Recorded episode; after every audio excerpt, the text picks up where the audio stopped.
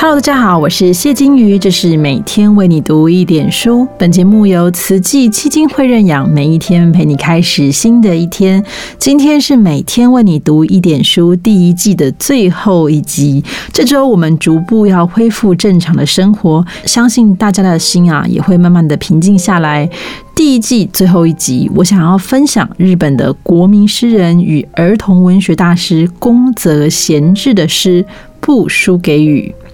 在两个月之前呢，我们与慈济基金会开始思考要如何透过 Podcast 节目陪伴大家时，当时想到的就是三一海啸的时候，日本的艺人朗读了这首诗，因此我们就策划了每天为你读一点书。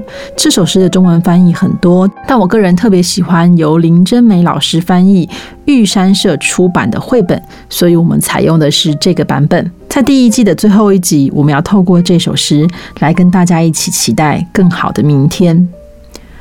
不输给雨，不输给风，不输给雪，也不输给夏天的炎热。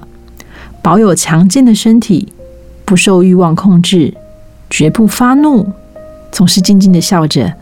一天吃四盒的糙米和味增和少许的蔬菜。所有的事不考虑自己的好处，多听、多看、多了解，然后不要忘记，住在野地松林荫下的小茅屋。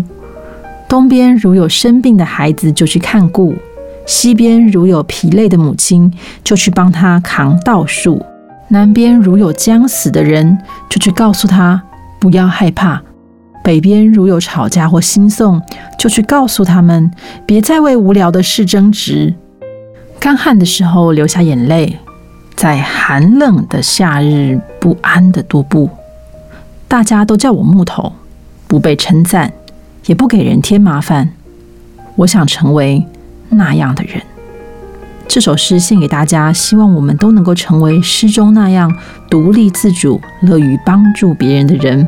每天为你读一点书，我们未来见。